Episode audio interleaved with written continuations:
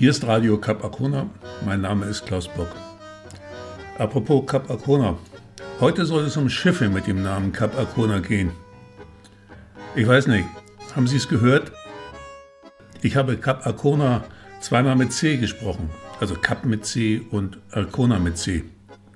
Das Cap Arcona, da wo ich mich gerade in unserem Studio auf dem Peilturm befinde, kennt jeder, der schon einmal hier war. Und jeder spricht und schreibt es zweimal mit K. Cap Arcona, zweimal mit C, kennen die wenigsten. Das war ein berühmter und schließlich berüchtigter Schiffsname. Schiffe mit dem Namen Cap Arcona hat es meines Wissens mindestens viermal in Deutschland gegeben. Zwei Passagierschiffe, einen Frachter und einen kleinen Ausflugsdampfer. Dreimal mit zweimal C und einmal mit zweimal K. So, und damit soll es genug sein mit den Ks und den Cs, das verwehrt einen ja nur. Die erste Cap Arcona war 1907 als Linienpassagierschiff für die Hamburg-Südamerikanische Dampfschifffahrtsgesellschaft, verkürzt Hamburg Süd, in Hamburg bei Blom und Voss gebaut worden. Sie war das letzte von vier Schiffen dieses Schiffstyps für den seit 1901 gemeinsam betriebenen Liniendienst mit der Reederei Hapag nach Südamerika. Bei den vier Schiffen dieser Baureihe handelte es sich um die Cap Arcona und die Cap Villano, beide für die Hamburg Süd, sowie die König Friedrich August und die König Wilhelm II., beide für Hapag. Am 4. August des Jahres wurde die Cap Arcona wegen des Ausbruchs des Ersten Weltkriegs in Villa Garcia de Arosa, Spanien, aufgelegt. Fünf Jahre später, im Mai 1919, wurde diese erste Cap Arcona als Reparationsleistung an die französische Regierung übergeben. Zunächst wurde sie als Truppentransporter für die Rückführung von Truppen von verschiedenen Kriegsschauplätzen eingesetzt. 1921 kam sie für die Messageries Maritime unter dem Namen Angers in Fahrt. Das Schiff wurde nach einem Umbau vorwiegend auf der Route Marseille-Ostasien eingesetzt. Gelegentlich lief die Angers ex-Cap Arcona auch französische Kolonien im Indischen Ozean an. Ab 1933 wurde das Schiff wieder für drei Jahre arbeitslos aufgelegt, kam dann aber erneut in Fahrt nach Indochina. 1938 wurde sie nach 31 abwechslungsreichen Jahren an eine Abwrackwerft verkauft, wo sie am 24. April 1939 völlig ausbrannte. Damit können wir das erste Kapitel einer Cap Arcona schließen.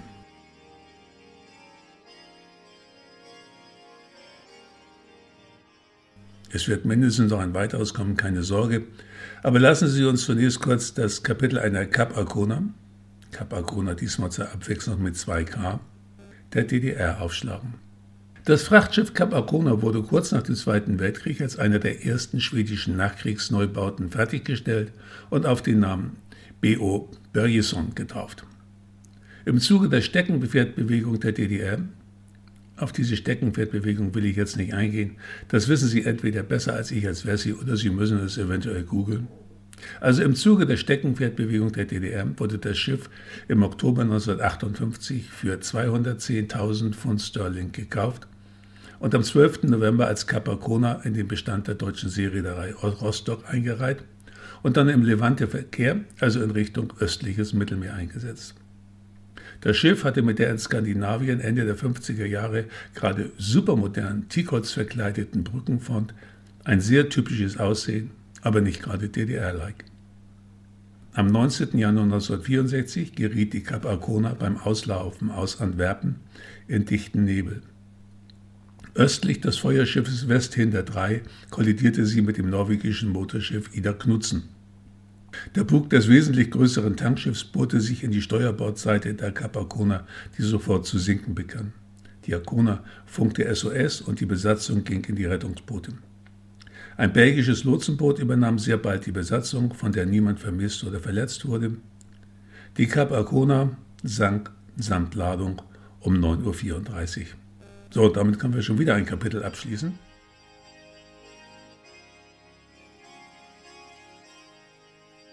Jetzt kommen wir nämlich zum Star unter den Schiffen mit dem Namen Cap Arcona, eben der Cap Arcona. Diese Cap Arcona, natürlich mit C und C, war eine Schönheit, eine wahre Lady unter den Schiffen. Sie führte, wie es sich damals für einen echten Star unter den großen Passagierschiffen gehörte, drei Chanceseine. Drei! wo es doch zwei täten. Der dritte war schlechter Trappe oder Fake. Aber das verwöhnte interkontinentale Reisepublikum verlangte nun einmal drei Schornsteine. Sah ja auch irgendwie besser aus. Also bekam es drei. Die neue Capacona der Hamburg Süd wurde 1927 in Dienst gestellt. Sie entstand und fuhr in der kurzen Zeitspanne zwischen Nachkriegsmisere des Ersten Weltkriegs und Weltwirtschaftskrise, als auch in Deutschland die 20er Jahre golden angehaucht waren. Das Hamburger Märchenschiff wurde zum Symbol eines Landes, das seinen Platz in der globalen Staatenwelt wiederzugewinnen schien und wurde zum völkerverbindenden Repräsentanten deutscher Industrie und Weltoffenheit, ähnlich dem Luftschiff Graf Zeppelin, dem die Cap Arcona auf der Südamerika-Route immer wieder begegnete. Die so empfundene oder selbst empfundene oder selbst erklärte Königin des Südatlantik wurde schnell zum Lieblingsschiff reicher südamerikanischer Familien, die den europäischen Sommer eben mal in Paris zu verbringen pflegten. So war das damals in Argentinien.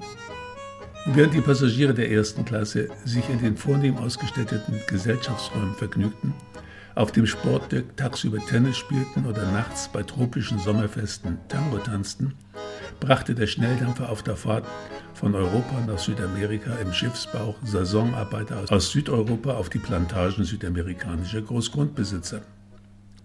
Aber dann kam 1929 der Börsencrash und damit war es zunächst einmal wieder aus mit dem Sommer in Paris und Saisonarbeitern unten im Schiffsbauch. Außerdem passierten dramatische politische Umwälzungen in Deutschland, Brasilien und Argentinien. Aber in den frühen 30er Jahren gelang es der Cap Arcona, jetzt unter der Hakenkreuzflagge mit Vergnügungsreise und Kreuzfahrten an die Erfolge ihrer frühen Jahre anzuknüpfen. In den Monaten vor dem Ausbruch des Zweiten Weltkriegs dominierten unter den Fahrgästen zeitweise jüdische Flüchtlinge.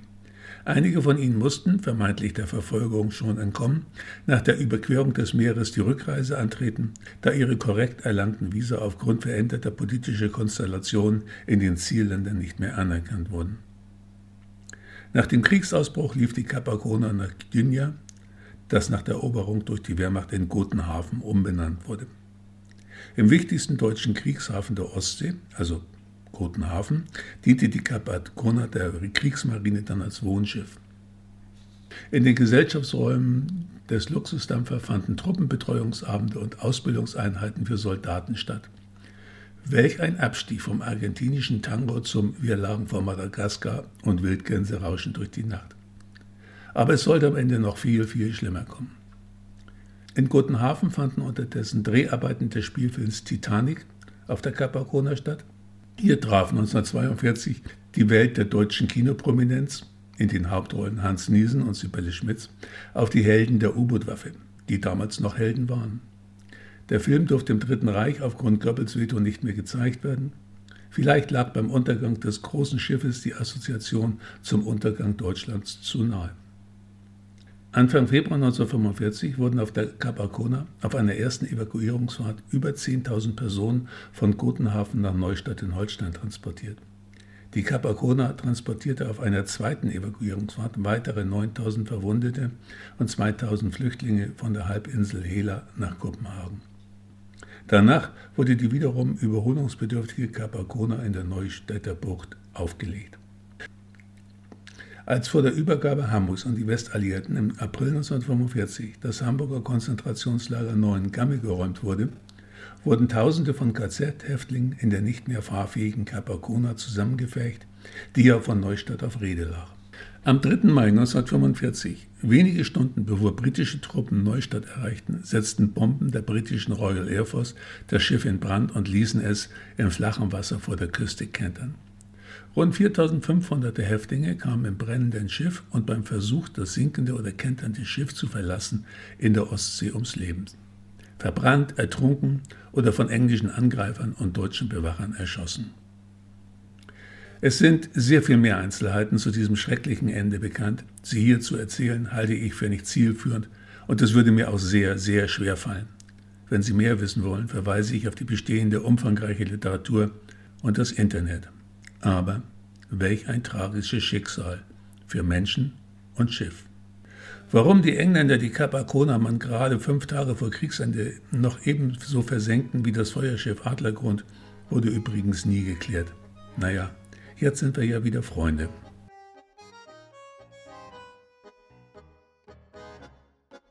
Nach diesem Teil einen guten Übergang zur aktuellen Cap Arkona der Adlerreederei Sassnitz zu finden, fällt schwer.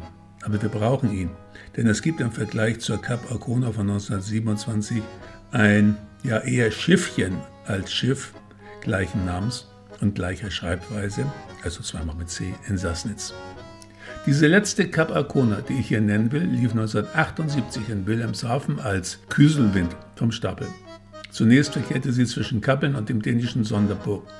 Kurz vor der Jahrtausendwende erhielt sie ein umfassendes Facelift. Das Schiff wurde komplett entkernt und ganz neu ausgestattet, bevor es im Ausflugsverkehr von Sassnitz zur Kreideküste und passend zum Namen zum Capacona eingesetzt wurde. Seit 2013 gehört das Schiff der Reederei Adlerschiffe.